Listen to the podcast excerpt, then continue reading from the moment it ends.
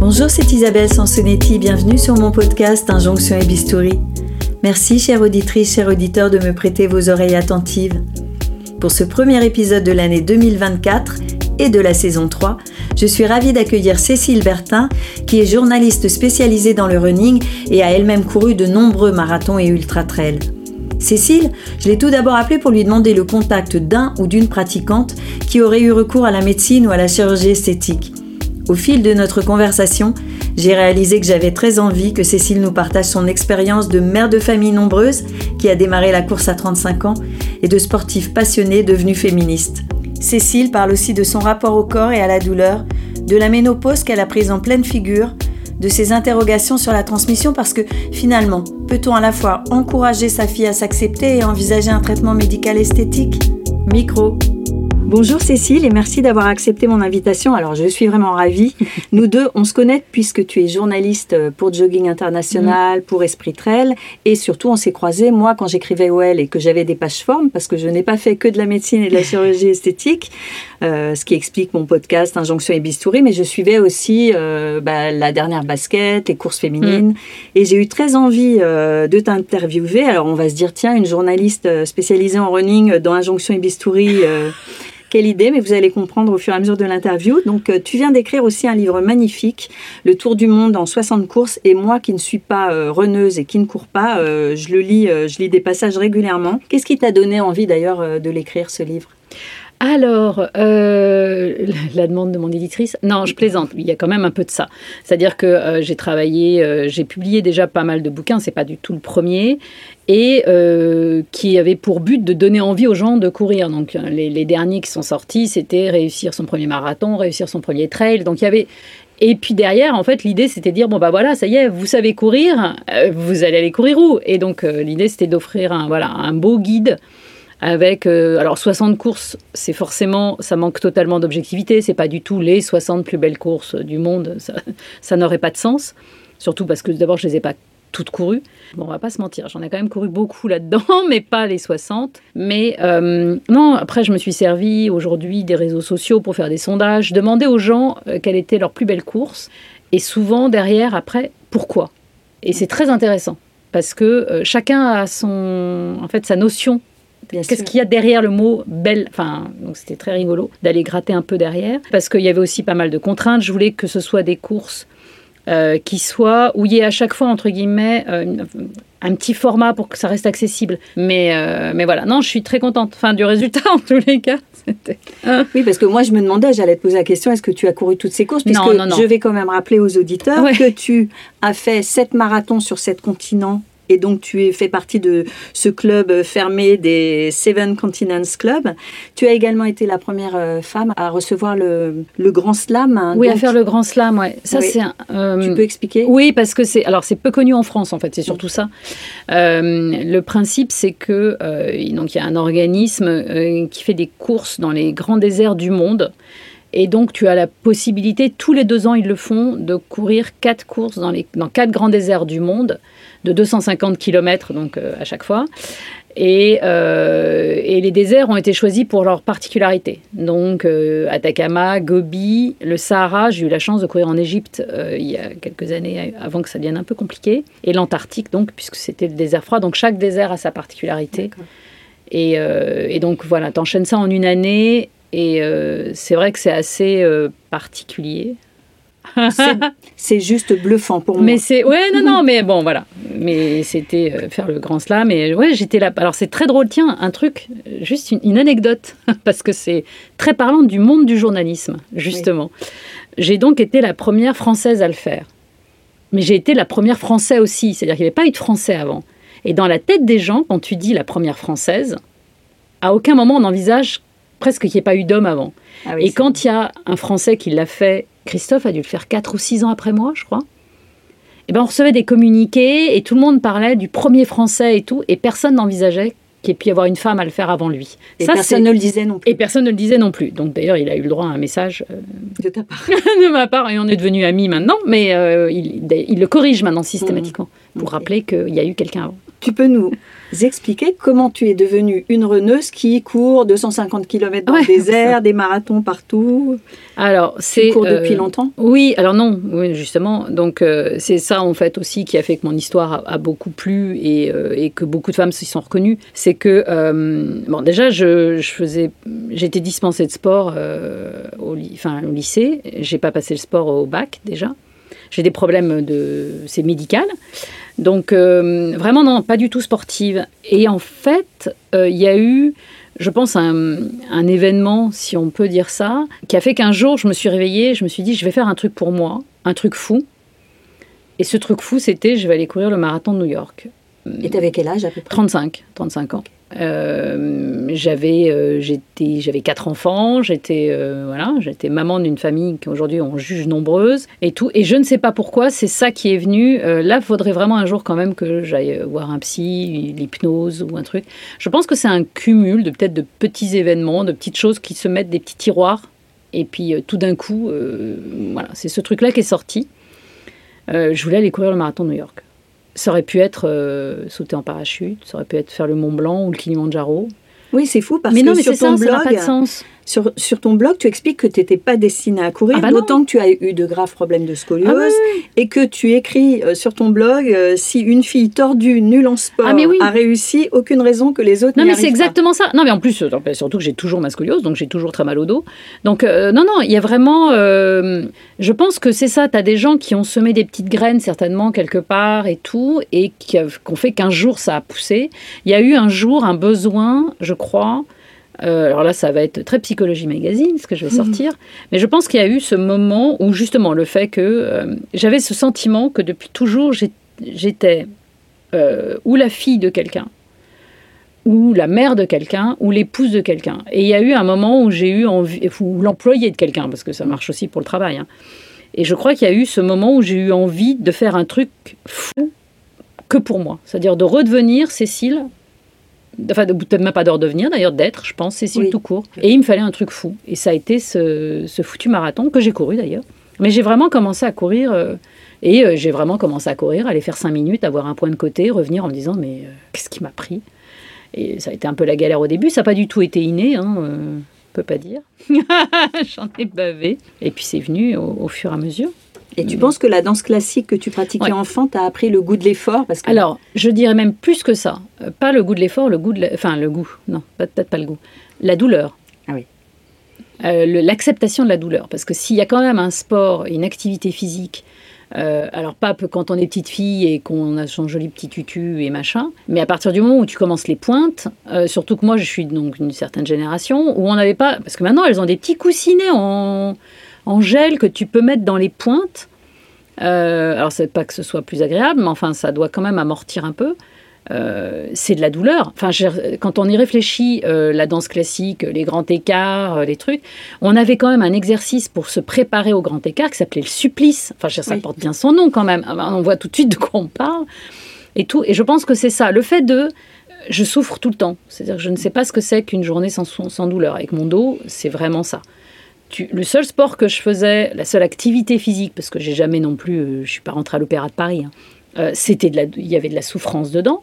Et donc du coup, je pense que ce côté-là a fait que quand j'ai commencé à courir et à monter un peu sur des distances, le fait que la douleur euh, allait arriver, ça faisait partie du game. Je me suis jamais, euh, ça m'a pas effrayé. Il y avait déjà un niveau d'acceptation de douleur, je pense, qui a expliqué beaucoup de choses. Et alors, qu'est-ce que cela t'apporte d'autre à part la douleur? Ah, le fait que je reprends le, le contrôle de mon corps. Et euh, ça a vraiment été ça. Je pense qu'il y a vraiment eu ce début. euh, au début, c'était ça. C'était complètement thérapeutique. Je déteste mon corps. Mon corps n'est que souffrance. Finalement, ne m'a apporté que de la douleur. Vraiment. Je, enfin, oh, si tu rajoutes l'endométriose, je te raconte même pas. Donc vraiment, pour moi, euh, ce corps ne m'a pratiquement rien apporté de positif. Euh, dans, dans mon esprit, en tous les cas. Et là, pendant ces moments-là, c'est moi qui décidais. Et je reprenais le dessus là-dessus. Et je disais, j'en ai rien à foutre, tu me feras mal, tu me feras tout ce que tu veux, mais j'ai décidé qu'on irait au bout de ces 250 bornes et tu vas y aller contraint ou forcé.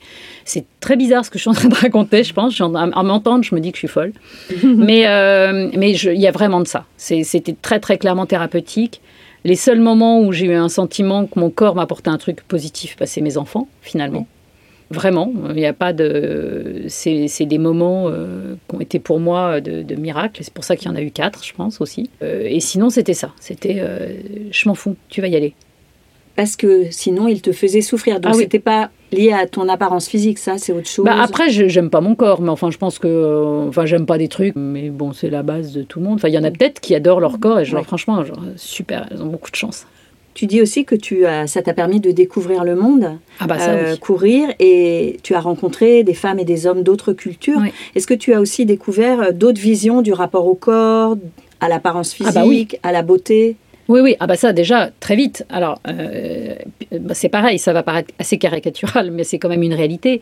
Euh, donc le fait, alors faut quand même un peu expliquer le principe, surtout des courses là, des, des ultras euh, que je fais, où il y a le côté euh, sportif, course à pied, très bien, mais il y a aussi le côté, euh, on vit ensemble pendant sept jours sur un camp, dans des tentes relativement précaires. Euh, Il y a une proximité, une intimité qui va se créer avec tes voisins et voisines de tente en une fraction de seconde, ce, que, ce qui n'est pas forcément non plus courant, parce que tu peux aller au camping au flot bleu, mais tout le monde ne dort pas dans la même tente. Oui. Alors que là, si. Donc, euh, c'est vrai que c'est assez bizarre.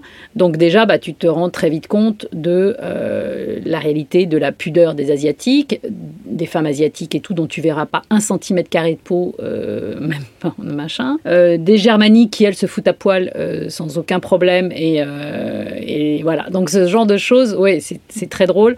Et ça vaut aussi pour les hommes. Alors, les hommes sont très clairement beaucoup moins pudiques, ça, il n'y a pas de doute là-dessus. Voilà, faut faire avec. Euh, moi, j'ai eu un peu de mal. Je, je cours pas en brassière, par exemple. Ça ne me Oui. pas à l'esprit. Donc, mais là, à un moment, es quand même, euh, tu vas pas passer une semaine sans, sans avoir à enlever ton t-shirt et il faut te changer et tout. Oui. C'est assez Mais- bizarre.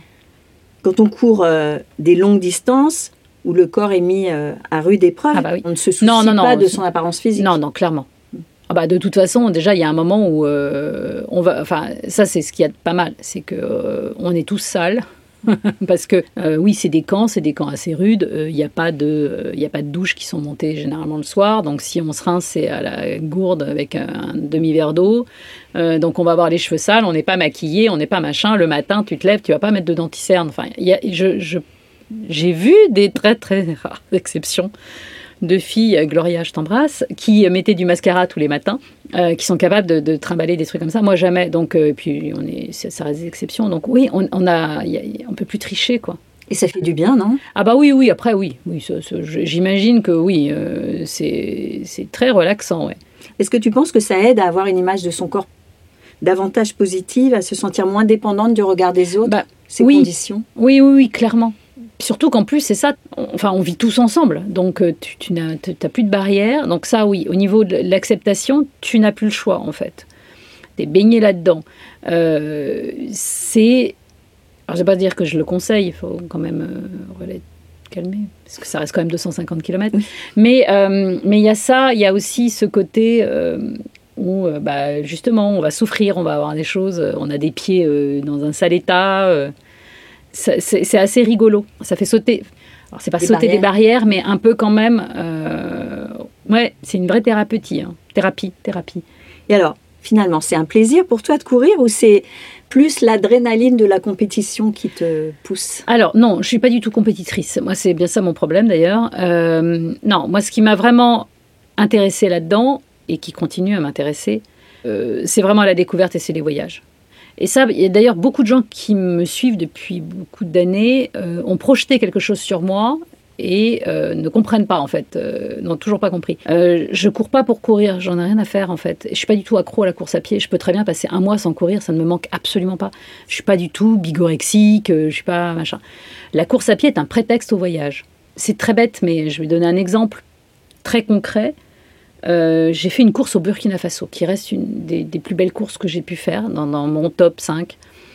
Parce que euh, j'arrivais dans les villages, vraiment euh, perdu, un truc, avec mon sac à dos en marchant en réalité ou en trottinant. À partir du moment où je rentrais dans un village, je marchais. Par principe, je refusais de traverser un village en courant. Je voulais pas donner le sentiment que je traverse et que je les regarde pas et tout. Pour que donner la possibilité et le sentiment aux gens qui pouvaient venir me voir et me parler.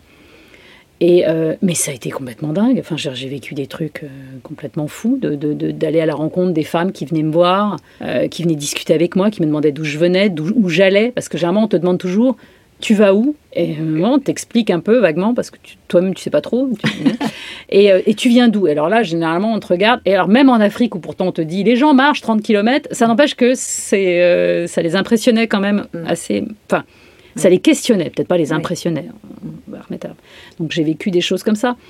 Et c'est ça, ce que, le, pour moi, le, miracle de, de ce sport-là, dans ces mm. conditions-là.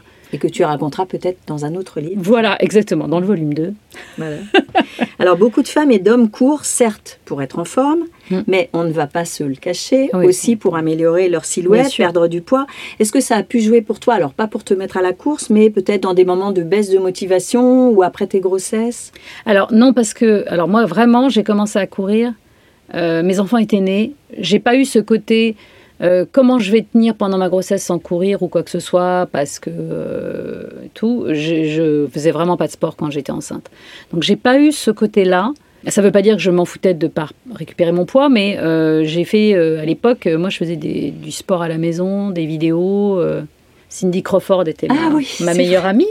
oh, mais je me rappelle de cette. Ah, c'était des cassettes vidéo. cassettes vidéo. J'ai eu la VHS de Cindy Crawford.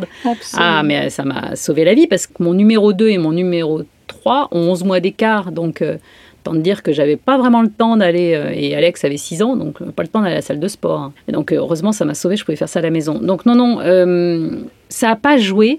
Et alors, assez paradoxalement, en plus clairement, quand j'ai commencé à courir, et donc à beaucoup courir, parce qu'il y a vraiment une époque où je courais énormément, évidemment, j'ai perdu du poids. J'ai décollé complètement. Euh, vraiment, quoi. Et je ne me suis pas vue maigrir. Et euh, vraiment, je ne me suis pas vue aussi mince, voire maigre que j'étais. Et c'est aujourd'hui, quand je ressors des photos, parce qu'on me demande, t'as des photos du machin, et que je ressors des photos euh, de cette époque, que je dis, mais c'est pas possible. Je ne me reconnais pas en réalité. Et euh, j'avais perdu toute ma poitrine et tout. Euh, c'est drôle parce qu'on a eu la discussion avec ma fille euh, il y a dix jours. On discutait par rapport à ça et elle me disait Mais pour moi, quand j'étais petite, quand on allait à la piscine ou un truc comme ça, tu n'avais pas de sang. C'était alors que j'en ai aujourd'hui et, que j'ai le sentiment surtout d'en avoir toujours eu. Et j'ai vraiment eu ce moment où je ne me suis pas vue aussi mince et aussi maigre. C'était pas le but. Après, c'est vrai que c'est. par contre, il y a un gros problème et il faut quand même être très lucide c'est que euh, plus tu es mince, plus tu es légère, plus tu cours vite. Et donc, euh, s'il y a autant d'anorexie chez les élites féminines, c'est pas par hasard. Hein. Donc, à partir du moment où tu reprends du poids, ce qui a été mon cas, parce que bah, voilà, plus de 50 ans, ménopause, préménopause, machin truc, euh, hein, bah, tu perds au niveau du chrono, ça, tu le payes immédiatement et c'est compliqué à vivre. Et en même temps, tu disais, tu cours pas pour la compétition. Non, je cours pas pour la compétition, mais bah parce que d'abord, je gagne rien. Enfin, j'ai jamais gagné le marathon de Paris, ça, j'en suis quand mm. même lucide.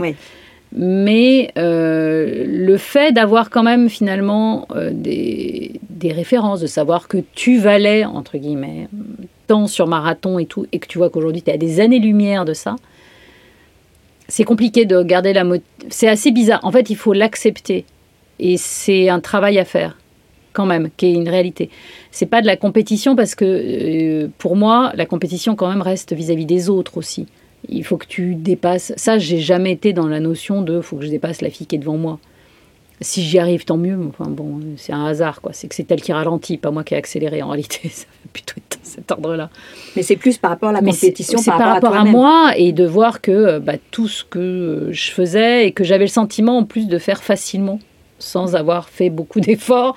Et là, maintenant, c'est plus le cas. Donc, euh, Oui, parce que quand je t'ai rappelé, euh, justement, c'est ce que tu as dit, c'est que tu me, c'est pour ça aussi qu'on se, parle aujourd'hui, c'est que tu, tu as réalisé que tu subissais la ménopause et que tu ah l'avais prise en pleine figure. Ah, mais complètement. Et que tu, tu pensais être protégée ah du fait de ton hygiène de vie. Complètement, exactement. Ah oui, non, non, moi je m'étais dit, ça m'arrivera pas. Ah oh bah non, il bah, n'y a pas de raison. Euh, je, cours énormément, je peux avoir de cellulite. C'est réservé aux filles qui courent pas, qui vont pas de sport. ah, je t'en foutrais, oui. Donc, non, mais c'est vrai, c'est un truc de dingue. Et puis, de toute façon, il y a un impact. Euh, enfin, euh, le sommeil, le machin, tous les trucs. Alors, c'est drôle parce que, donc, comme je suis journaliste, j'écrivais sur le sujet. Donc, en plus, j'avais bien potassé. J'avais l'information, je l'avais, il n'y a pas de doute. Et j'ai vraiment cru que j'y passerais pas. Quoi. Enfin, que moi, ça se passerait comme une lettre à la poste. Et pas du tout. Non, non, non, non, pas du tout, pas du tout. Donc c'est vrai que c'est assez. euh, Et tu l'as réalisé quand? euh, J'ai réalisé. Bah en fait, je l'ai réalisé parce que ça a mis du temps, mais euh, ça a commencé avec le sommeil. Ça a été le sommeil, moi chez moi, qui a eu un premier truc où euh, j'enchaînais les insomnies. Et puis alors, bah, de tout ça, c'est toujours le même truc. Une insomnie à 20 ans, tu sais, c'est l'époque où on sortait en boîte et au Oui. et puis. Qu'on mangeait des huîtres à l'Alsace le matin puis qu'on allait bosser après, oui, bah ça déjà tu fais plus.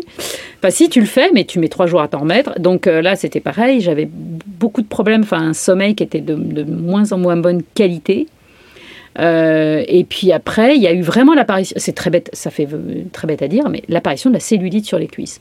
Et ce sentiment, alors je- j'en ai pas des tonnes et tout, mais de sentiment de voir la nature de sa peau qui change sans que tu fasses, enfin, sans que tu fasses rien ou sans que tu n'aies rien changé à tes habitudes. Oui. Et euh, surtout que j'en ai vraiment pour le coup, euh, j'en avais pas non plus avant d'être, enfin avant de courir, j'en ai vraiment jamais eu. Bon, c'était, j'avais, je m'étais dit bah j'ai pas une nature à ça et tout. Et puis euh, là, paf, là tu dis mais c'est quoi ce truc sur les jambes Tu te mets de la crème hydratante là, le matin, tu oh, bizarre. Donc il y a eu ça. euh, et puis bon, ah oui, après c'est euh, c'est la nature de la peau, mais ça tu t'y attends plus. Enfin, tu sais bien que de toute façon, Oui. euh, à un moment il n'y a pas de miracle. hein. Euh, mais vraiment, ça a été cet élément-là. Et puis après, la prise de poids, de toute façon. Alors que tu continues de courir. Alors que je continue à courir et, et que donc je vais, enfin, on peut dire que j'ai une, une activité physique supérieure à la moyenne des femmes ou même des hommes d'ailleurs. euh, voilà. Donc combien non, de non, fois par semaine bah, tu- je, je- c'est trois, c'est trois, quatre fois par semaine, euh, facilement et tout. Donc, euh, plus avec des, des courses. Enfin, j'ai fait, ma dernière course faisait 50 km, donc il y, a, il y a trois semaines. Donc Oui. voilà, je continue à faire des choses comme ça. Et pourtant, Ton voilà. corps change. Et ton corps change, quoi. La prise de, enfin, un peu de le ventre qui déjà était pas. Moi, j'ai jamais été la nana avec les six packs là, les- jamais eu. Même à l'époque où j'étais très mince, très maigre, ça, il n'y a jamais eu ça. Euh, voilà. Donc c'est pas un sujet dont on parle euh, avec les autres euh, runneuses Parce que tu, Ah, ça te paraissait important si, justement si, d'en si, parler. Non, non, oui, oui, on en parle. Ouais. Enfin, avec les copines, euh, je suis pas la seule à avoir constaté ça et à le vivre plus ou moins bien. C'était les discussions. on- J'ai eu la discussion justement avec une copine il n'y a pas très longtemps, qui me disait euh, avant, je faisais une prépa marathon, je décollais au niveau du poids. euh, à la rigueur, on, fait souvent un peu le yo-yo dans, ce type de sport parce que tu as, quand même ces moments où on va faire une coupure et par la force des choses, ben, le- tu reprends un peu et tout. Et, euh, mais ce poids-là, paf, tu refais une prépa marathon, il redisparaissait. Quoi. Avant, il y avait juste il y avait même pas une question d'effort alimentaire à faire. Juste de, de refaire ces séances, paf, Oui. ça faisait décoller. Quoi. Et ben là, ça décolle plus. Et, euh, et donc là, tu te dis, oh là là, va falloir tomber dans euh, des contraintes alimentaires que euh, tu n'as pas forcément envie. Oui. Tu as le sentiment de te dire, ah, attends, ça va. Quoi. J'ai Oui, plus de d'où- 50 ans, quoi. Pas manger du quinoa tous les jours. Oui, d'autant qu'en plus, on sait bien que la restriction alimentaire, ça favorise pas forcément Bah, la perte de poids durablement. Mais hein, c'est ça, donc ça euh, favorise voilà. le yo-yo. Donc, euh, Et exactement. Et donc, euh, c'est ouais, c'est toute une remise en question presque d'un équilibre qui s'était créé et qui, qui s'est déséquilibré sans que tu fasses rien. C'est le fait que tu n'es pas, enfin, si, t'es- non, t'es pas à l'origine de ce déséquilibre qui se fait. C'est juste ton âge euh, et tes hormones sur lesquelles, euh, bah oui, tu peux jouer, tu peux machin, mais euh, j'ai pas envie de jouer avec chimiquement parlant. Oui. Donc c'est compliqué, hein. Oui, d'autant que tu disais tout à l'heure que en fait, ce qui t'a plu et ce qui, ce qui, ce qui fait peut-être que tu cours et que tu es une euh, vraiment motivée, c'est le contrôle sur ton corps. Donc Ah là, bah pour oui. le coup, tu as l'impression que ton corps Complètement. Il a, il a repris le dessus. Et ça, c'est compliqué. ouais. Il faut, va falloir euh, lâcher prise. Pour l'instant, j'ai du mal. le projet de la bonne résolution 2024, pour l'instant, on est fin 2023. c'est toujours pas au point.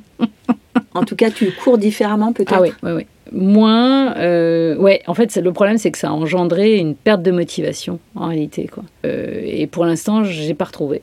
Donc, euh, ça va peut-être revenir, ou peut-être que ça ne reviendra pas.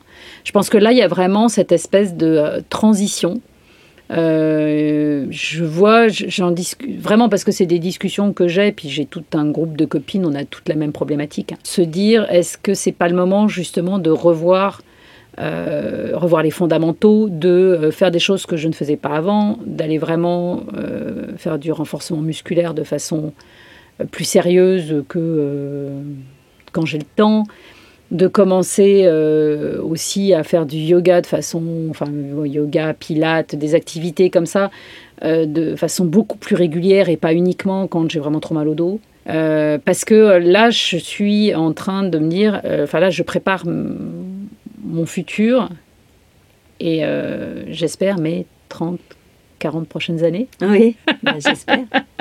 Minimum. Euh, j'ai très envie de faire de la rando itinérante. J'ai très envie de faire des choses qui, euh, euh, vont me demander de développer, on va dire, d'autres capacités que je me sens aujourd'hui capable de faire parce que justement toutes ces courses que j'ai pu faire, qui m'ont permis de me découvrir, de me rendre compte que bah, je peux être en autonomie parce que bah, je suis bien capable d'être toute seule dans le désert, en plein désert, toute une nuit. Donc, je vais peut-être réussir à faire euh, les contamines Megève en randonnée dans la journée. Enfin, mm. voilà, c'est un peu. En fait, c'est ça l'idée, c'est de se dire, c'est bon. J'avais, je pouvais avoir des blocages sur certaines choses. Là, maintenant, il y a eu une prise de confiance qui fait que j'ai très envie d'aller faire certaines euh, des, randonnées. J'ai très envie d'aller. Euh, et il faut pas non plus que je tarde trop. Je suis comme beaucoup. J'ai très envie de faire Saint-Jacques. surtout que maintenant les enfants sont partis, je vais pouvoir me barrer. Plus souvent. plus souvent. Euh, de faire de, ce genre de choses. Et là, il va falloir, euh, ça entraîne autonomie, donc des sacs à dos un peu lourds. Donc il va falloir faire du renforcement parce que j'ai vraiment le dos qui comment qui oui qui, continue de tomber. Ah de toute façon oui oui mm. c'est pas parce que j'ai fait de la course à pied ça n'a absolument pas réglé mon problème de dos. Est-ce que ça l'a aggravé? Non, mais selon le médecin, ça ralentit les, dégringolades. Et j'aimerais bien pouvoir aller faire deux, trois jolies choses. Tu vois, euh, je suis jamais allée courir au Népal, par exemple. Qui est le dernier, dernier endroit que. Parce qu'en fait, je n'ai jamais eu envie d'aller courir au Népal. J'ai envie d'aller randonner au Népal. J'ai envie de faire du trekking. Euh, j'ai envie d'aller de partir trois semaines euh, faire les Annapurna. Euh, voilà. Mais ça engendre d'avoir un sac un peu lourd et tout. Et donc ça, bon, voilà. C'est un autre type de préparation. complètement, exactement, l'altitude et tout ce sera sûrement un peu plus facile pour moi parce que justement j'ai l'endurance, que j'ai la connaissance. Mais euh, c'est plus des projets comme ça que j'ai envie de faire aujourd'hui. Donc, euh. Alors tout à l'heure, on parlait euh, de la course, notamment des longues distances qui mm. ont un impact sur, sur le corps et qui font mincir. Et c'est également pour ça que je t'avais appelé en me disant, bah, c'est sûr que Cécile connaît des reneuses qui se sont creusées au niveau des joues et, qui, ont fait des bah injections. Et, euh, et bien pas autant que ça en fait, c'est paradoxal. Enfin, ou alors en tous les cas, ou alors c'est vraiment encore plus un sujet tabou chez les reneuses. Chez, les reneuses. Après, euh, oui, en, réalité, ce que j'ai euh, clairement vu et observé, c'est ce qu'on disait, c'est la poitrine. Je pense que oui, enfin, j'ai des copines qui ou des femmes que je connais, que je suis, qui sont passés en un mois de temps euh, d'un 80A à un 90B, C. Donc tu te dis, euh, je veux bien, mais il s'est passé un truc. Et euh, ce sera plus pour la poitrine, parce que finalement, je pense que ce côté, la maigreur va avec la performance, t'assumes peut-être aussi un peu d'être creusé et tout, parce que ça sous-entend que t'es performante. Je ne sais pas, faudrait gratter un peu. Mm-hmm. Mais on est, je crois qu'on n'est pas autant que ça. Enfin, dans, dans les filles que je fréquente, en tous les cas, si elles le font, elles ne l'assument absolument pas. Euh, c'est pas du tout euh, des sujets euh, que j'ai entendu euh, évoquer au coin du feu de bois. Ah, tu me racontais que tu avais été jeune fille au père chez un chirurgien esthétique. Ah, par contre, ouais. Alors ça, c'est très drôle. Ça, j'imagine que c'est un sujet que tu as abordé en famille. Oui, oui, oui, oui. Et ça, c'était, c'était assez étonnant. Ça a fait partie des trucs parce que, justement, enfin, donc c'est ce que je te disais, mon corps ne me plaît pas, ne me plaît pas depuis toujours et me plaît pas pour certaines choses qui pourraient être corrigées par la chirurgie esthétique. Mm. Euh, mais le peut-être le fait justement d'avoir vécu un peu trop et d'avoir aussi entendu euh, ce chirurgien euh, sans tabou à la maison qui parlait à table d'une façon pas très très agréable de ses patientes parce que c'est un peu souvent le cas, c'est-à-dire que je pense que j'ai eu plus le côté salle de garde comme on peut avoir que le discours qu'il devait tenir à ses patientes que je dirais même cliente euh, dans son cabinet, ça m'a refroidi quand même. C'est ça qui est assez paradoxal parce que c'était quelqu'un qui, euh, qui était très réputé et euh, qui, sur le principe, j'avais son adresse et il m'aurait peut-être même fait un prix, oui. sait-on jamais. Et il faisait des choses absolument incroyables. Donc, je, justement, je les ai vus, le résultat. Donc, j'aurais pu. Et Mais, tu y pensais pourquoi? Euh, alors, juste, pas non, non, non, pas du tout. Non, non, parce que je parle. Euh, mon nez, je, je, je, vraiment, je déteste mon nez et, euh, et donc j'aurais pu. Ça aussi, c'était un truc. Alors, il y a eu le fait d'être chez lui. Il y a eu le fait aussi de ces vidéos, enfin de ces émissions sur la chirurgie esthétique américaine et tout qui sont apparues où tout d'un coup tu réalisais ce que c'était réellement une opération. Et moi, l'idée que finalement un mec attaque mon nez au burin. Euh, voilà ça m'a quand même bien refroidi, j'avoue. Euh, mon ventre, donc, m'a très, toujours posé un problème. Euh, et j'avoue que, euh, encore plus quand tu es sportif, parce que justement, le fait que je ne cours pas en brassière, c'est parce qu'il est hors de question que je dégage cette zone-là de mon corps. Et je me dis qu'après tout, ouais, une hypoaspiration, un machin. Là, j'ai vu un truc apparemment. Il y a une, une influence, enfin c'est plus qu'une influenceuse d'ailleurs euh, du fitness mm. qui fait en ce moment pas mal de, vidéos où elle débriefe en fait les, les triches. En, j'ai découvert plein de choses avec elle, les nouvelles opérations où en fait on peut vraiment te créer le, six-pack ah oui, bien sûr. Oui, oui, avec, euh, des injections de lipophiline au voilà, bon endroit. Euh. Exactement. oui, non mais alors j'avoue que j'en étais, je savais pas. Tu vois, enfin pour moi je pensais l'hypoaspiration t'enlèves un peu, tu creuses, mais ou euh, la cryo. Alors la cryolipolyse, oui, ça c'est. La cryolipolyse, j'avoue que. Euh, c'est-à-dire que ça a quand même été suffisamment un truc pour que euh, j'ai pris un rendez-vous. Ah oui, et t'y allais? Non, justement, j'ai finalement annulé. Qu'est-ce qui t'a retenu? Eh ben, je sais pas. Le côté, ça me fiche la trouille quand même. En fait, le problème aussi, c'est un truc qu'on n'a pas évoqué. Je suis issue d'un monde médical. mon père est médecin. Euh, et, donc, les repas entre amis, les repas de famille, euh, tous les copains médecins, il avait des copains qui ont à peu près toutes les spécialités médicales et tout. Et tout ce monde-là, quand ça se réunit, ça ne parle jamais des bonnes choses. Ça ne va parler que des, ratés. des, ratés, des trucs. Donc, tu entends ça à longueur de journée. Euh, quand j'ai été chez le chirurgien aussi, quand j'avais machin, ça, t'avais des chirurgiens qui étaient là et ça pouvait parler aussi des ratés parce qu'ils récupéraient une patiente. Et tout ça, je te parle d'une époque où on n'allait pas se faire opérer encore en Tunisie ou euh, en Turquie et que donc c'était juste des retours à la rigueur de chirurgie en France, quoi. Oui, bien sûr. Et ça n'empêche qu'il y en avait. Donc c'est vrai que j'avoue que c'est ça qui me fiche la trouille. Euh, les complications possibles. Les complications et de me dire bon, très bien est-ce que ça en vaut la peine derrière d'avoir un truc encore plus raté? Qu'est-ce que tu vas en faire? Et oui, c'est vraiment ça qui me, qui me freine, ce qui est complètement idiot parce que, enfin, si on part comme ça, il y a des ratés avec une appendicite et puis quand oui, mais c'est toujours le tabou hein, sur la mais chirurgie esthétique. Oui. Parce que ben voilà, c'est quelque chose que tu fais pour ton corps, pour ton apparence, et c'est jugé futile. Et c'est complètement. Et c'est vraiment ça. Et peut-être par euh, dans ta famille, peut-être que c'est quelque chose qui est futile ou est-ce qu'il y a des ah oui. dans ton entourage Oui, non. Alors, comme je pense que ma mère n'écoutera pas ce podcast, tout va bien. Euh, donc maman a eu un cancer du sein et donc s'est fait reconstruire. Et euh, s'est fait reconstruire à plus de 70 ans. Et ça, j'ai pas du tout compris. oui, c'est. Qu'est-ce qui t'a étonné en fait? Eh ben, de le faire à plus de 70 ans et de prendre le risque de euh, retourner sur une table d'opération parce que là, on est dans, enfin, c'est de la reconstruction. On n'est pas, c'est autre chose. C'est une autre type de chirurgie quand même. Donc, pour euh, développer quand même un peu, euh, voilà, on est porteuse du gène. J'ai moi-même été, enfin, j'ai pas eu l'opération que maman a eue et tout, mais il y a eu ces moments où tu as le doute et tu te dis, ça va peut-être vraiment finir et on va m'enlever les deux seins et on n'en parlera plus. Et donc, il y a eu cette réflexion de ma part de me dire, qu'est-ce que je fais si Demain, le résultat chez le médecin, c'est qu'il va falloir enlever. Qu'est-ce que je fais derrière? Je voulais avoir réfléchi à ça de façon sereine, entre guillemets, mais au calme, pas dans ce côté un peu urgence de euh, il faut prendre une décision, vous passez sur la table et tout. Et moi, je m'étais toujours dit, si ça m'arrive, je ne me fais pas, je ne, pas de prothèse, euh, mais je me fais tatouer ma cicatrice, je me fais une espèce de grande guirlande de roses, je ne sais pas trop quoi, mais j'en fais une œuvre d'art. Voilà, c'était ça ma réflexion.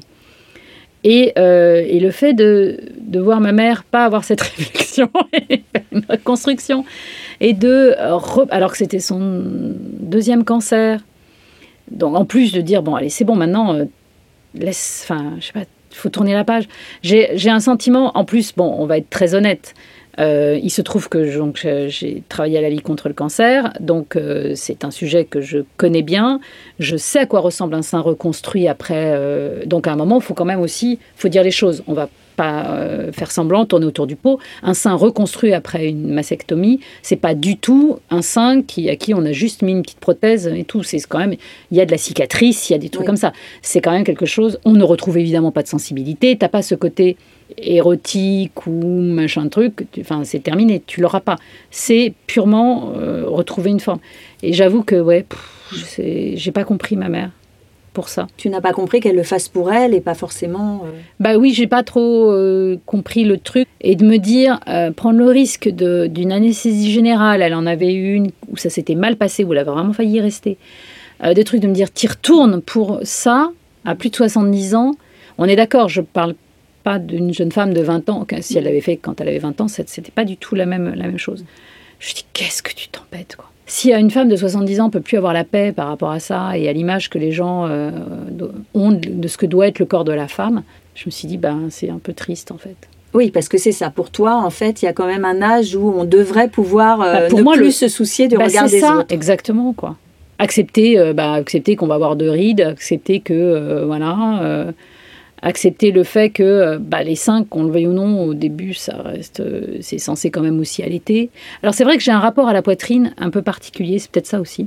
Euh, j'ai pas, j'ai pas de mamelon. En enfin, j'ai des mamelons, mais donc je n'ai pas pu allaiter mes enfants. J'ai une malformation. Il se trouve qu'il y a une opération qui existe pour les faire sortir, mais cette opération, de toute façon, ne, pas, ne permet pas d'allaiter derrière. Ça ne règle, pas le problème des canaux, machin. Donc, bah, je ne l'ai pas faite, je ne pas où était le souci. Donc, c'est vrai que moi, ces seins, en plus, ils étaient là, euh, ils n'ont même pas servi à ça. Et en plus, je vis le fait de euh, tous les ans d'avoir ce stress, d'avoir ce contrôle, d'avoir cette échographie qui aura peut-être un IRM, le truc d'avoir une ou deux fois des. On est allé nettoyer un peu ce bazar et tout. C'est vrai qu'il y a des moments quand même, je me suis dit. Oula, et si on enlevait tout, qu'on soit tranquille? Donc c'est peut-être aussi ça qui explique mm. que j'ai pas compris et que mais tu disais qu'elle avait fait aussi d'autres traitements esthétiques. Oui, oui, oui. Alors, elle a fait un petit truc. Alors, on va pas dire de bêtises. Au niveau. Euh, du laser, je crois. Oui, du laser, je crois. C'est ça, au niveau des, des, rides au-dessus de la bouche. Pour, euh, d'ailleurs, et ça, alors là, ça pourrait m'encourager parce que ça a franchement très bien marché. Elle n'a pas eu du tout de, euh, là, d'effets secondaires, de brûlures, de machin, de trucs. Non, non, ça a été plutôt pas mal. Et donc, c'est un sujet que vous abordez ensemble, la médecine esthétique Très peu. non? Très peu. En fait, on aborde très peu de sujets avec ma mère, ce genre de choses. C'était je ne sais pas si c'est le fait d'une génération ou des trucs, euh, mais en gros, elle m'en a pas, ça, elle m'en a parlé. Je crois que c'était fait. Elle m'en a pas parlé avant. Donc euh, bon, après, elle m'a pas demandé mon avis non plus. Puis elle a raison. J'attends pas du tout de ma mère qu'elle me demande euh, et mon avis et mon autorisation pour faire ce qu'elle a envie de faire. Oui. C'est pas du tout le, le cas. Mais oui, oui, elle a fait ça et ça a bien fonctionné, quoi. En fait, ce qui te gêne, toi, euh, quand tu envisages, bon, tu as annulé le rendez-vous, mais quand tu envisages un traitement esthétique, c'est plutôt par rapport à ta fille, par rapport au discours euh, féministe que tu, As, tu as pu tenir à ta fille de 25 ans. Est-ce que tu penses que ça brouillerait les valeurs, que ça l'inciterait à y aller ou... C'est ça qui est assez compliqué, c'est que d'un autre côté, enfin, on nous tient et on tient nous-mêmes un discours de on doit s'accepter. Alors, euh, le body positive, le body machin, le, hein, et d'un autre côté, il reste quand même ce, euh, discours de, je trouve faussement euh, féministe, de dire on fait ça pour nous. Arrêtons, euh, c'est bon, on fait pas ça pour nous. c'est pas vrai, on fait ça parce que les gens nous regardent. Et les gens, généralement, ils sont des hommes. Donc, qu'on le veuille ou non, c'est quand même, faut arrêter. C'est ça qu'en fait qui m'embête énormément là-dedans, c'est que tu as quand même un discours euh, faussement euh, je fais ça pour moi. Hmm. Tu ne penses pas que ce soit une liberté euh, d'aller faire comme l'humoriste Noémie Delattre qui passe en ce moment au théâtre pour son spectacle L'harmonie des gens là. Elle, elle pour elle c'est fondamentalement féministe de, recourir à la chirurgie esthétique. Toi tu penses que je, franchement ouais. je suis beaucoup moins convaincue.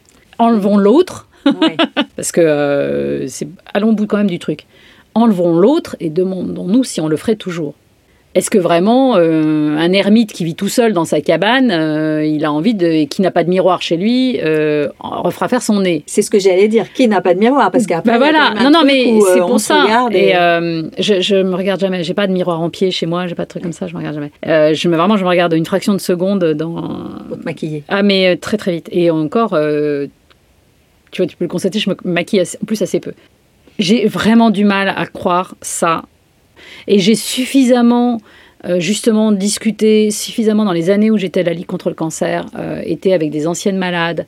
Et je suis désolée, mais quand même, c'était quand même très souvent le choix de se faire reconstruire, c'était aussi par rapport à cette trouille que leur homme, enfin leur mari, leur conjoint, machin, partent. Et là, j'ai toujours dit à mon mari, ça c'était, par contre c'est une discussion qu'on a eue, et moi je lui ai toujours dit, j'ai dit, mais attends, si tu te barres parce que j'ai plus de sein, ah, mais je t'ouvre la porte et je te fais tes valises, mon chéri. Parce que franchement, c'est que il n'y a aucun problème. Casse-toi dans la seconde. Bien sûr. non, non, vraiment, parce que c'est il y a un problème. Et je trouve que euh, le discours, euh, c'est compliqué après, c'est ça, de tenir un discours à ma fille en disant. Euh, bah oui, féministe, tu, tu dois t'assumer toi et, et d'aller tout faire corriger derrière. Vous en avez parlé vraiment de la médecine esthétique Est-ce que c'est bah, à la 25 ans, c'est plus une... Oui, oui, oui. Alors peut-être pas aller médecine esthétique, mais euh, ouais, on, a, on commence à avoir ce type de discussion. Euh, par rapport au rapport au corps, par rapport à des choses comme ça. On a eu cet échange-là, justement, c'est ça, il n'y a pas très longtemps, par rapport à cette vision, euh, je disais, par rapport à la vision que j'avais de mon corps. Enfin, c'était très drôle. Elle me disait non, là, ta problématique aujourd'hui, elle n'est pas de te faire refaire ou de te faire enlever machin. Elle dit faut que tu t'habilles, il faut que tu trouves ton style de vieille. en gros, c'est qui va falloir. Non, mais voilà, il faut que tu, tu ne peux plus t'habiller comme tu t'habillais euh, à 35 ans, ce qui est une réalité. Elle dit là, la problématique, c'est euh, trouver ta coiffure. Ça, elle a un gros souci. Je ne me coiffe pas, je m'attache les cheveux. je fais une queue de cheval ou avec mon c'est une catastrophe. Elle dit il faut que tu voilà et que tu trouves ton style plus que euh, tu ailles chez le chirurgien esthétique. Ça m'a amusé. C'est drôle, ouais. C'est des sujets que j'abordais pas du tout, moi, ado ou des choses comme ça, quoi. Avec ta mère? Bah, alors avec, encore plus avec ma mère. Mais quand euh, tes enfants étaient ados, tu n'as pas parlé Non, non, non. Et puis, euh, quand je pense à mes copines, j'étais quand même pensionnaire. Donc, je passais mon temps avec mes copines. Je vivais, j'ai passé, moi, beaucoup plus de temps avec mes copines qu'avec mes propres parents. J'étais pensionnaire très jeune, donc euh, j'ai grandi, j'ai fait toute mon adolescence avec des amis, avec des filles de ma génération, finalement. Et mais vous deviez bien vous comparer. Mais ouais, mais finalement pas. C'est ça qui était assez bizarre. Est-ce que j'ai eu est-ce que ce soit le fait que je sois tombée sur un groupe de copines, on s'est attiré entre guillemets, euh, le fait qu'on soit assez pudique. Je réfléchissais, on a eu, là pour le coup, c'est une discussion que j'ai eue avec justement ma meilleure amie d'enfance, parce qu'on se connaît depuis que j'ai 12 ans. Je n'ai jamais vu ma meilleure amie en slip, je crois. Et on n'était pas du tout le genre, aucune n'était à se balader euh, slip, les seins à l'air dans les couloirs. Bon, après, on était en pension chez les bonnes sœurs, ça aidait peut-être aussi. Mais euh, aucune ne le faisait, vraiment. Oui, à l'époque, on faisait pas de selfie. Euh, non, on n'était pas branché sur le corps comme on l'est euh, vraiment de manière assez complètement quoi extrême maintenant. Oui, oui, oui, oui, je pense. C'était pas. À l'adolescence, justement, tu avais envie de ressembler à qui? Tu t'en ah. souviens ou est-ce que Ouais, Grace Kelly. Oui. bon, je suis blonde, il hein, faut préciser, pour ceux qui n'ont pas l'image. ah oui, pour moi, le summum, euh, alors, Grace Kelly, euh, Audrey Hepburn. Voilà. Donc, euh, c'était pour moi les femmes les plus belles. Et Marie Seznec, qui était la mannequin de Christian Lacroix, qui avait des cheveux gris sublimes. Et je rêvais de ça. Alors, c'est très drôle parce que je me plains presque, parce que j'ai pas de cheveux blancs. Ah Et moi, c'était mon gros fantasme. C'est ah, drôle. Hein. drôle. Oui, surtout que c'était pas la mode. Ah, mais pas du tout. Et je rêvais, je me disais vivement que j'ai. Parce que je pensais que, euh, comme j'entendais parler des cheveux blancs qui arrivaient à 35-40 ans, là, et qu'il fallait commencer à faire des couleurs. Et donc, je m'imaginais qu'à 40 ans, j'aurais mes cheveux longs, blonds, qui seraient devenus blancs et que je ferais des superbes chignons à la Marie Seznec. Et vraiment, c'était un de mes. Alors là, pour le coup, je dois être à peu près la seule. C'est ma déception, mais pour l'instant, euh, alors si j'ai des cheveux blancs, ça donne l'impression que j'ai des mèches, alors qu'en fait c'est des cheveux qui blanchissent, mais euh, ça veut pas. Et ça, j'avais des images de Marie Seznec. Je ah découpais, je puis enfin, je rêvais d'être Marie Seznec et d'être habillée en Christelle Lacroix d'ailleurs. Donc j'imagine qu'aujourd'hui tu ne découpes plus. Euh, non, je découpe plus Vogue. Mais euh, est-ce que tu, c'est pas voilà, tu as maintenant de nouvelles égéries pour toi, enfin de nouvelles nouvelles ah bah, idoles. De... alors idole, je sais pas. Euh, j'ai eu la chance de croiser plusieurs fois Carole Bouquet en vrai, et c'est vrai que tu te dis il y a quand même une injustice. Alors si elle fait de la médecine esthétique, je veux le nom du médecin parce que il fait un travail formidable, ou même de la chirurgie d'ailleurs. Enfin voilà, c'est quelqu'un en fait, qui a tout. C'est-à-dire que tu la croisais. Euh, moi, je la croisais sur son lieu de vacances, donc euh, avec ses bottes en caoutchouc parce qu'il pleut et son ciré breton, quoi.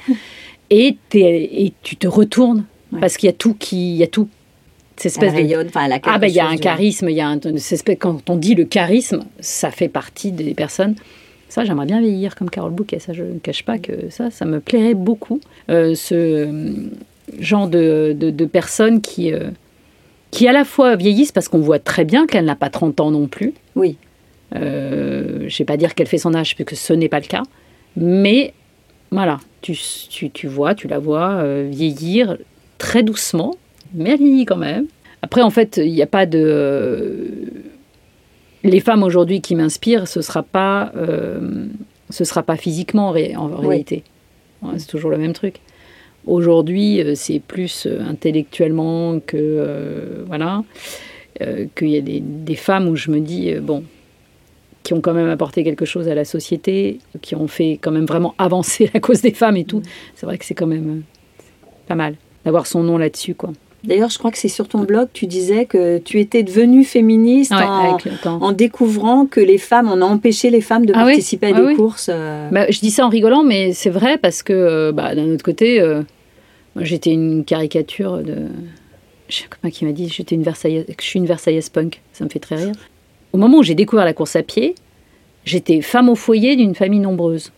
Et je suis bretonne, la totale.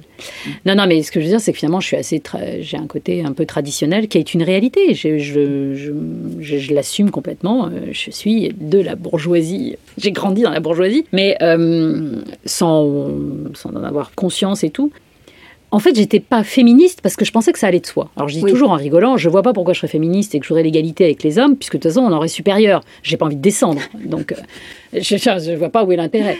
Et, euh, et, en réalité, euh, donc oui, je menais pas de, j'avais pas à mener de gros combats, puisque d'abord, ces combats-là avaient été menés par par nos mères et tout. j'ai le droit de vote, j'ai le droit d'avoir un chéquier et voilà, j'ai le droit de travailler. Donc au moment où je me suis mise en tête de courir le marathon de New York, je n'avais aucune idée du prix. C'est-à-dire que je pensais même pas qu'on payait, enfin, on payait 10 dollars. Euh, je savais pas du tout que ça coûtait euh, un rein et tout. Donc, avant de euh, claquer toutes mes économies dans une seule course, je me suis dit, je vais quand même courir un marathon en France pour voir si je survis à 42 km, parce qu'il y a aussi ce côté-là. Je me suis dit, si c'est pour aller à New York et me retrouver au bout de 25 km à descendre dans le métro et rentrer honteuse, donc voilà. Euh, donc je suis allée courir un marathon en France, à La Rochelle, pour ne pas le citer. Et là, je débarque, et on n'était quasiment pas de femmes proportionnellement aux hommes. Et je me dis, mais enfin pourquoi? Je, ne comprenais pas en réalité, parce que je m'étais jamais penchée sur le sujet. Euh, premier marathon, euh, je découvre que Catherine Switzer a dû se battre pour courir le marathon de Boston. Donc toute cette histoire-là que je ne connaissais absolument pas, je la découvre. En même temps, j'écris un récit de ce premier marathon que je publie à l'époque donc sur des forums et euh, je reçois énormément de messages. Euh, de messages de femmes qui m'écrivent en me disant Waouh, c'est génial, euh, je rêve de courir un marathon, mais j'ose pas parce que. Et là, je me suis pris une flopée de, d'arguments. J'ai peur de finir dernière. Ah oui, mais enfin, de toute façon, si t'as pas de femme dernière, il y a un homme dernier. Hein, donc, mmh. et lui, il y est bien au départ de son marathon. Donc, voilà. Euh, je vais pas réussir à trouver le temps euh, de m'entraîner et tout. Euh, j'ai quatre enfants, j'y arrivais. C'était pas simple, hein, j'ai pas dit que c'était facile. oui, ça demande des machins, mais j'y arrivais. Et alors, l'argument qui m'a fait, mais alors, sauter au plafond, mon mari m'a dit que j'en étais pas capable. Alors là, j'ai dit, attends, mais c'est quoi cette histoire? Donc je commence à discuter avec cette personne-là en direct en mode, mais ton mari est coach, et euh, tu vois, peut-être qu'il est coach sportif, et que euh, oui, tu as, des problèmes physiques qui font qu'il est conscient que, euh, parce qu'à un moment, ça c'est quelque chose qui est quand même important à dire, tout le monde n'est pas capable de courir un marathon. C'est une réalité. non, non, tout à fait. Alors ça, à un moment, euh, c'est bon. On peut y avoir des limites physiques qui font que c'est pas raisonnable et c'est complètement idiot. Et euh, il y a d'autres sports qui seraient nettement plus intéressants. Donc je pensais que c'était ça, c'est-à-dire qu'elle euh, avait un problème de, je ne sais quoi, de tendon et tout. Et pas du tout, le mari, pas plus coach que moi je l'étais. Et non, non, c'est qu'il pensait qu'elle n'en était pas capable, alors que cette jeune femme était avocate internationale. Incroyable. Et là, je me suis dit, si une nana comme ça, qui a une autonomie financière, qui est brillante au niveau professionnel, attend l'autorisation de son mec pour aller courir un marathon, mais on n'est pas sorti du sable. Enfin, donc, et c'est là, en fait, que j'ai vrillé et que euh, je me suis bien énervée à la maison, que mon mari m'a dit, non mais arrête de m'engueuler, euh, moi je t'ai laissé les. Oui. je suis pour rien, moi, de ton histoire.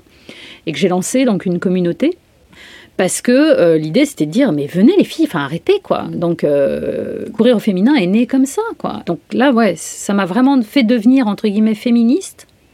Enfin pas entre guillemets d'ailleurs. Parce que j'ai réalisé qu'en fait bah, le combat était pas fini. Et ce qui est terrible à dire, nous sommes fin 2023. Et quand je continue à lancer des sondages pour pourquoi vous ne courez pas, pourquoi vous ne prenez pas de ça, j'ai les mêmes réponses et donc les combats ne sont pas finis. Voilà. Alors pour en revenir, donc on a parlé euh, de la ménopause que tu as subie en pleine figure. Est-ce que euh, ça t'a amené à te soucier plus aujourd'hui, davantage aujourd'hui du regard des autres qu'avant? Je suis même pas sûre. C'est euh, c'est mon regard à moi. Non, ce qui m'embête le plus, c'est les douleurs, c'est l'arthrose, c'est des trucs comme ça qui font que, bah, là, je peux le dire parce que ça vient de m'arriver. J'ai dû arrêter un monsieur dans la rue pour qu'il ouvre ma gourde que j'avais trop vissée et que j'ai tellement d'arthrose aujourd'hui dans les mains que je n'arrivais pas à la dévisser. Et ça, là, ça me pose un vrai problème. C'est plus tous ces côtés-là qui sont physiques plus que l'esthétique. Euh, qui vraiment me posent un souci et que je vis mal parce que je, ça me fait revenir ce côté injustice de notre condition féminine. je dis, mais bon sang, qu'est-ce qu'on a mérité pour, euh, qu'est-ce qu'on a fait pour mériter ce traitement-là euh, Après, je te dis ça parce que, voilà, à l'instant T, j'ai la chance au niveau du visage, et ça, j'en ai vraiment conscience, que voilà, je n'ai pas, pas trop de rides ni quoi que ce soit sans rien faire hein, à ce niveau-là on refera peut-être le podcast dans 5 ans et quand vraiment tout se sera dégringolé, peut-être pas le même discours du tout. L'esthétique, ouais. Enfin, je sais pas. Vraiment, c'est un. En réalité, là, aujourd'hui, j'en suis encore à un stade où je fais le calcul de me dire est-ce que je m'offre pas avec mes économies, justement, le ventre que j'ai toujours rêvé d'avoir, par exemple, histoire de vivre avec et de me dire oh, ça fait ça, en fait Ou est-ce que je m'offre un beau voyage? Et pour l'instant, c'est encore le voyage qui, gagne. Qui gagne. C'est vraiment ça. En réalité, la réflexion, elle est là aujourd'hui. C'est de me dire qu'est-ce que je fais? Euh, mon livret A, est-ce que je le claque pour, euh, pour un truc? Et euh, c'est bizarre, hein donc, bah, écoute, on te souhaite de trouver la réponse, la réponse en 2024. C'est ça, ça va être la grande réflexion de 2024. Mais je pense que vraiment, c'est ça. Si demain matin, tu me disais que j'avais une garantie absolue de résultat à 100%, là, j'avoue que je le ferais. C'est vraiment ça qui me bloque. C'est ce. jamais, hein, Mais c'est ça. Mais c'est. Mais non. Mais bien sûr. Mm. C'est ce et pourtant en plus on ne peut même pas dire c'est pas tu as 75% de probabilité que ça plante tu vois ou là tu pourrais dire c'est quand même pas raisonnable et tout c'est même pas le cas en plus parce que même s'il y a des effets secondaires ou des accidents euh, quand tu prends un bon praticien, ça reste quand même. Euh, ça arrive, mais c'est quand même très très minime. Donc. Euh, et alors, on sait que le, corps de la sportive évolue, voilà, comme tu l'as aussi dit dans, la, dans cet entretien. Est-ce que est-ce qu'il faudrait aussi qu'il y ait des cours pour courir après la au moment bah, de la ménopause bah, En tous les cas, ça, par contre, c'est une réelle problématique et qui est justement de plus en plus prise en compte, c'est que oui, là, le problème, c'est qu'il faut vraiment que les coachs aient compris qu'on euh, on n'entraîne pas un homme comme on entraîne une femme. On n'entraîne pas, euh, et la femme va avoir euh, tout au long de sa vie des éléments à prendre en compte qui vraiment ont un impact. Mm. Donc ça va être leurs règles pendant une partie, et puis ça va être l'absence de leurs règles pendant une autre partie. Là, j'ai eu un truc au niveau cardiaque. Ah oui. Enfin, j'ai eu des, il y a eu une conséquence au niveau cardiaque qui s'est vue comme ça. Euh, qui m'a complètement affolée euh, parce que je me suis dit qu'est-ce qui se passe? J'avais jamais eu de soucis et tout. Je me suis vraiment affolée, électro d'effort et tout pour vérifier et tout. Il n'y avait rien et en réalité à discuter avec une gynécologue euh, qui est une des plus grandes coureuses de trail au monde aussi, à côté. Euh, j'ai appelé Blandine euh, un peu voilà, un peu inquiète, en lui disant mais finalement est-ce que c'est pas ça? Et Blandine m'a dit Ben si, Cécile, euh, c'est ta préménopause, ne cherche plus. Donc, euh, ça, bah oui, mais ça veut dire que euh, le coach doit, quand il te fait un plan, va devoir tenir compte de ces moments, en fait, de, hormonaux où ça se casse la figure, enfin, d'hypo, d'hyper et tout. Et ça a forcément un impact. Donc, à la fois, j'avais des, j'avais des moments de tachycardie dans l'effort, alors on est d'accord, c'est dans l'effort extrême, c'est-à-dire que c'était sur des ultras en montagne où j'avais à la fois à gérer un gros dénivelé, 3000 mètres d'altitude, enfin tous ces trucs-là, euh, mis bout à bout, qui faisait que ça passait très bien avant, et là, dans ces moments-là de préménopause, ça passait plus. quoi. Donc, faut faire le dos rond, et apparemment, par contre, je suis assez... Toutes les copines avec qui j'en ai parlé m'ont rassurée fais le dos rond, ça va passer. Ah, Donc c'est le, message d'espoir. C'est le message d'espoir, c'est cette espèce de préménopause qui te, te, perturbe et il faut le temps que le corps euh, retrouve ses marques et, euh, voilà. Bah, ça veut dire que voilà, au niveau de l'entraînement, il faut en tenir compte par la force des choses. Quoi. Et ta prochaine course? Alors pour l'instant, il n'y en a pas. Alors si, il y en a une de fixée, c'est la seule. Euh, j'ai été prise pour le marathon pour tous des JO à ma grande surprise, parce que voilà, c'était un tirage au sort et, euh, je, bon. Et comme justement, il y a beaucoup de gens qui, euh, euh, qui se roulent par terre pour l'avoir, ce foutu dossard, par principe, je vais l'honorer parce que sinon il est perdu. donc ça m'oblige à retourner sur marathon. Et donc ça fait aussi partie du truc. Ça fait longtemps que je n'ai pas couru 42 km sans m'arrêter sur route. Donc il va falloir que je me réentraîne parce que je voudrais bien le vivre. Ouais, j'imagine. Je ne vais pas le gagner, je veux au moins bien le vivre. Donc ça, c'est le seul, la seule, le seul dossard qui, au jour d'aujourd'hui, est officiellement pris, il y a mon nom et tout. Et là, je vais construire mon année. Et il y en aura d'autres. Mais oui, oui, oui, oui. Non, non, il, y a, il, y a, il va forcément y en avoir d'autres. Là, c'était juste une question de, euh, de, programme euh, aussi à la fois professionnel et tout, de voir où j'allais, euh, des impératifs. Et des impératifs privés aussi, perso, de ne pas me mettre des courses alors qu'il y a des événements enfin, familiaux qui vont être importants et que, voilà. Et en fonction de ça, après, je vais construire mon année. Alors, qu'est-ce que tu te souhaites pour 2024 Pour 2024, à toi et aux autres runneuses? Ah bah déjà, euh, plein de dossards, plein de lignes d'arrivée. Euh, déjà pour celles qui courent, euh, et, puis, et puis surtout aussi de relativiser, pas de panique, c'est que de la course à pied. Il y a des jours avec, il y a des jours sans, c'est comme ça on n'y peut rien. Et c'est pas la peine de, se stresser pour ça. À toutes les autres de se dire, bah, oser aussi. À celles qui courent mais qui n'osent pas prendre de dossard parce qu'elles ont peur de ne pas être à leur place. Euh, vous l'êtes. Venez. Il faut qu'on soit visible. Plus les femmes seront visibles, plus les organisateurs tiendront compte de nos particularités et, et nous mettront plus de toilettes au départ et sur les parcours. Euh, ben oui, mais voilà, euh, c'est ce que je dis. Si on n'est pas là, si on ne nous voit pas, ben ils, ne le feront pas. Donc mm. euh, il faut qu'on soit visible. Et, à toutes les autres, ce que je disais, si une fille tordue qui faisait pas de sport arrive à réussir à courir ce que j'ai fait, vous arriverez à faire la parisienne qui fait 7 km. C'est vraiment, c'est ça en fait qui est chouette, c'est que beaucoup de femmes viennent me voir maintenant et me disent ça, en me disant si toi tu y arrivais, et tu arrives à faire des trucs complètement fous, je vais bien, moi, réussir à faire ma parisienne et mes 7 km. Et euh, voilà. C'est vraiment ça le message que j'essaye de faire passer avec les années. Merci beaucoup, Cécile. Bah, merci. Merci beaucoup, Cécile, d'avoir partagé avec nous ton expérience de reneuse infatigable et de femme qui assume son âge et ses idées. Chère auditrice, chers auditeurs, j'espère que vous avez apprécié cet épisode. N'oubliez pas de mettre plein d'étoiles sur votre plateforme préférée, c'est précieux vraiment pour augmenter la visibilité et les écoutes de ce podcast indépendant. Est-ce que vous aussi, la pratique de la course ou d'un autre sport a modifié le regard que vous portez sur votre corps, votre rapport au regard des autres? J'attends vos réponses et commentaires sur mon compte Instagram Injonction et Bistouri bien sûr. Et pour en savoir plus, sur les injections d'acide hyaluronique ou sur la cryolipolyse, mon guide J'y vais, j'y vais pas est toujours disponible en livre de poche. Allez, je vous laisse. Prenez soin de vous et à vos écouteurs dans deux semaines pour un nouvel épisode sans retouche.